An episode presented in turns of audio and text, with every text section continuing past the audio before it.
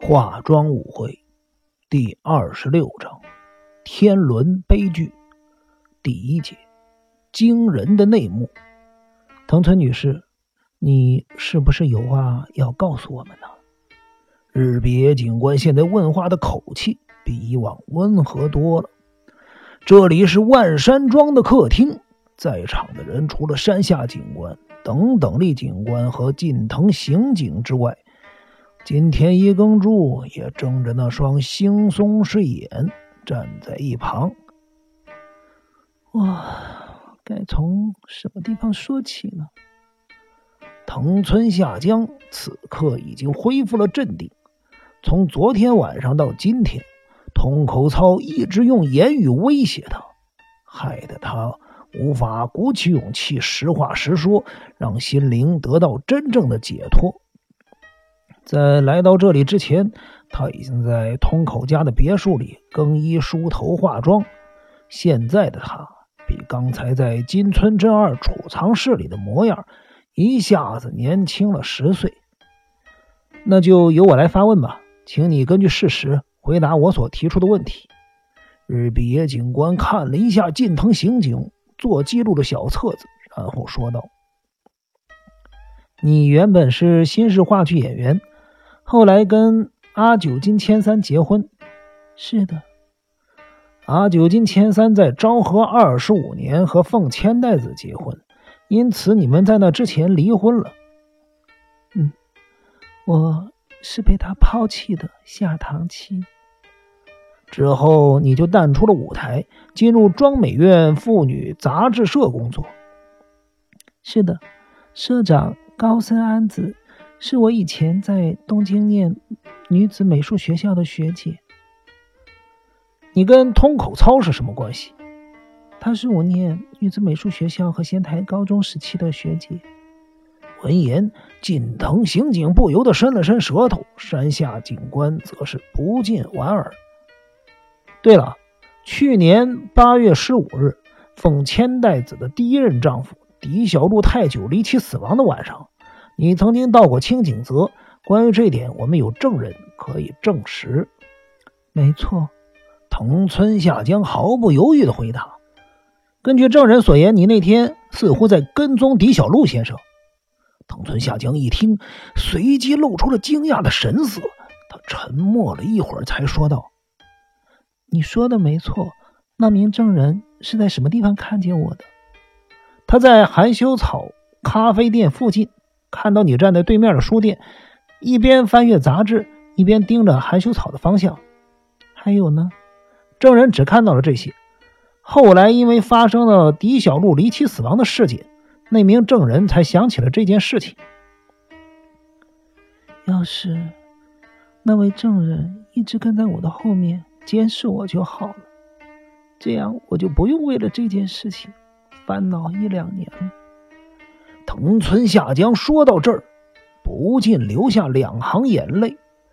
他用手帕轻轻的按住眼角，疲惫的神色一览无余。你认识狄小璐太久先生吗？金田一耕助开口发问。藤村下江抬起脸来看了金田一耕助一眼，轻轻的点了点头。您是金田一先生吧？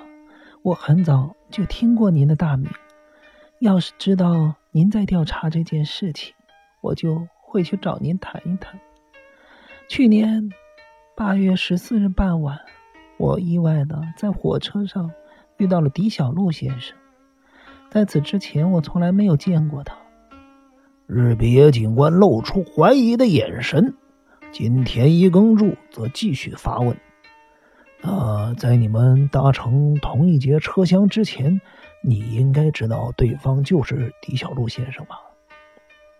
嗯，我知道。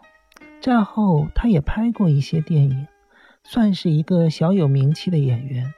可是他的外表改变太多，因此车厢里只有我认出来，他曾经是活跃在荧幕上的演员。我曾经是阿九金的妻子。多少也知道一些他的事情，不只是这位警官认为我在跟踪狄小璐先生，就连曹杰也这么认为。不过这件事情完全是巧合。事后回想起来，那真是一次十分不幸的巧合。你在车子上有和狄小璐先生交谈吗？没有。这么说，狄小璐先生根本不知道你这号人物了。他应该不知道这个世上还有一个叫藤村夏江的女人。藤村女士，去年你来这里的时候，你知道住在通口夫人隔壁的房客就是金村真二，而他就是凤千代子的第四任丈夫吗？藤村夏江犹豫了一会儿。然后宛如决堤的洪水般，开始将事情的始末倾泻出来。我不知道这件事情。几天前，曹姐来东京告诉我这件事情，因此我才萌生了去浅间野一探究竟的念头。金田一先生，女人的执着是非常可怕的，特别是像我这种被其他的女人抢走了丈夫的女人。是最恐怖的。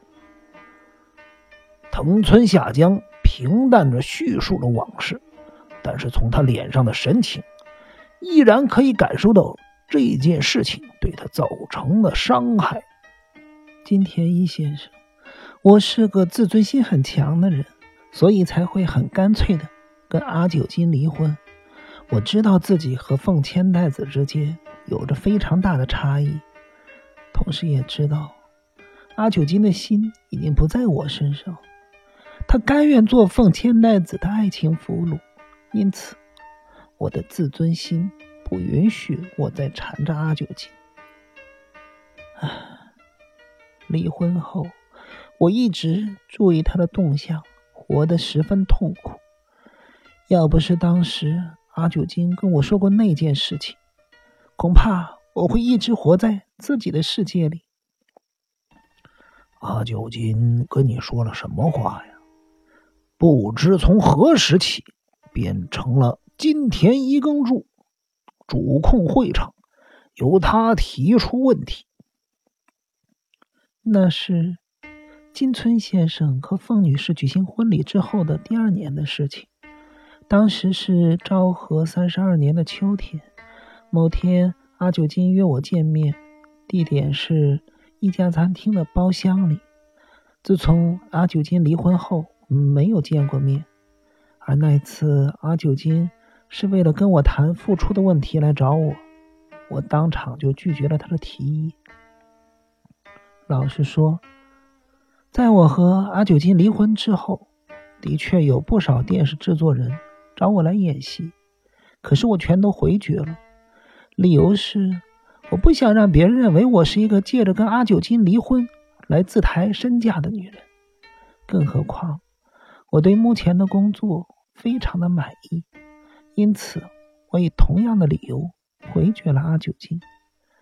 最后，他放弃了说服我的念头，只是他当时说了一句话，仿佛在我的心口点了一把火。阿九金先生说了什么话呀？我跟他说：“我是被你遗弃的女人，没想到你现在也被凤千代子抛弃了。”结果阿九金立刻回说道：“你别傻了，是我不要那个女人呢。也许你会认为是我输不起才这么说，不过你看好了，沈公吾没多久也会走上跟我相同的路子。我们是绅士。”所以才会为了维持凤千代子的名誉，答应跟他协议离婚。金村没多久也会跟他离婚的。这是什么理由啊？他没说，但是他有提到“骑虎难下”这句话。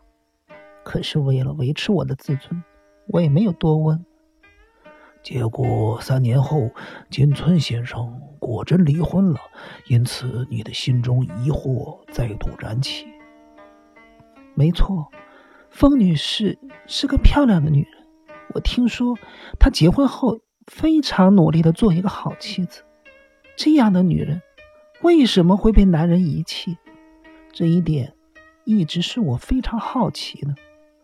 后来你从筒口夫人那儿得知，金村先生向他承租了别墅，而且还住在他的隔壁，所以才想来清景泽打探消息。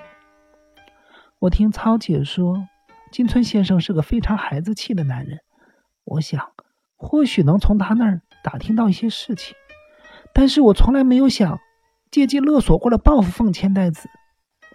我只是被他打败了，想知道一些他不为人知的秘密，增加一些优越感罢了。